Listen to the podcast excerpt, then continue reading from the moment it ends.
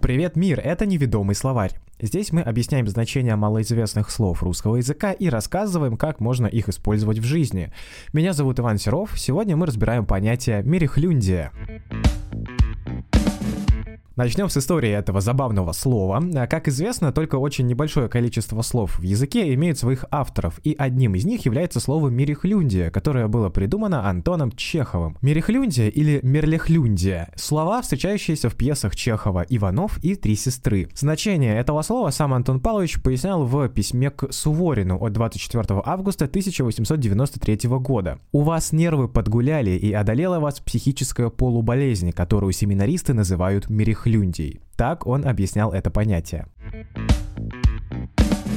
Согласно толковому словарю Ефремовой, мерехлюндия — это печальное, грустное настроение, даже меланхолия, но обычно с оттенком шутливости. Это слово свойственно разговорному языку, поэтому в письменной речи оно встречается достаточно редко. Впасть в мерехлюндию не так печально, когда знаешь, как это весело называется. Вот можно сказать, что и сегодня я тоже мерехлюндик. Внутри меня всегда дождь, но где-то позабыт зонтик и нет плаща. Но вопрос в том, а как назвать женщину, которая мерехлюндит? Получается мерехлюндичка или мерехлюндица. Надо же, тут бы плакать, а на самом деле достаточно весело получается.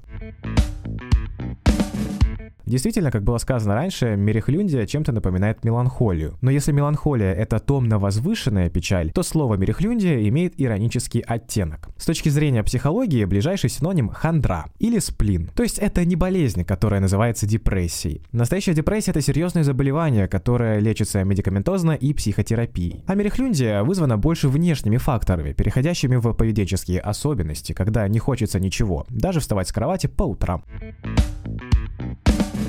где пригодится вам знание этого слова. Но тут все банально. Когда у вас в жизни наступает черная полоса, но вам от этого даже смешно, описывайте свое состояние как мерехлюндичное. Люди явно заинтересуются не только тем, как вам помочь, но и этим словом.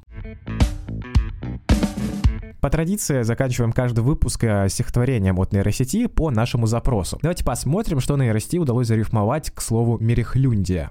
«Мерехлюндию я чувствую с утра, когда просыпаюсь и вижу, что зима уже наступила и снег лежит кругом, и сердце мое наполнено тоской. Очень жизнеутверждающе, особенно летом, поэтому пока снега у нас на улице нет, мерехлюндию не испытываем, ее запрещаем. Подписывайтесь на подкаст на всех ресурсах и не забывайте поставить нам 5 звезд, чтобы больше людей в России имели под рукой неведомый словарь и у них мерехлюндия наступала как можно реже. Пока-пока!